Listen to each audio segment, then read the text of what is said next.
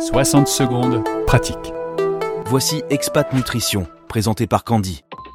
Isabelle, 40 ans, expatriée depuis 4 ans à Genève. J'ai enfin réussi à perdre quelques kilos. Qu'est-ce qui pourrait compromettre ou ralentir ma perte de poids à l'arrivée de l'automne? À quoi dois-je faire plus particulièrement attention? Eh bien, c'est une excellente question et vous avez parfaitement raison de vous préoccuper du calendrier, Isabelle, parce qu'il existe en effet plusieurs challenges possibles à l'arrivée de l'automne. D'abord, notre alimentation très clairement évolue. Fini les salades, on a envie de plats chauds, plus réconfortants. Alors pas besoin d'éliminer la tartiflette, les quiches et les chocolats chauds, je vous rassure tout de suite. Il suffit simplement d'ajuster la fréquence de leur consommation et les portions dans lesquelles on les mange.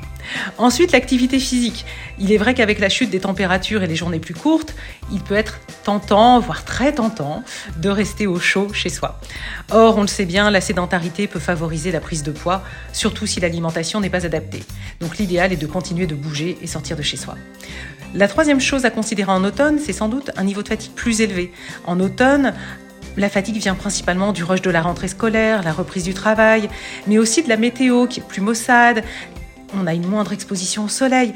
Bref, tous ces facteurs influencent pas mal notre niveau d'énergie. Alors dans l'idée de contrer la fatigue, certaines personnes peuvent avoir tendance à manger davantage de glucides, de produits gras, elles peuvent aussi être amenées à snacker entre les repas, vous savez, notamment dans l'après-midi quand on ressent cette chute d'énergie. Or, pour garder un niveau d'énergie constant tout au long de la journée, il n'y a pas de secret. Il faut déjà bien dormir, se forcer à faire des pauses dans la journée et manger équilibré aux trois repas principaux en mangeant à sa faim. Enfin, dernier facteur auquel il convient de prêter attention en automne, Isabelle, c'est l'alcool. Au-delà d'être très calorique et peu recommandé pour la santé, l'alcool ajoute de la fatigue à la fatigue. Donc, si vous vous sentez fatigué en automne, mieux vaut limiter votre consommation d'alcool au minimum.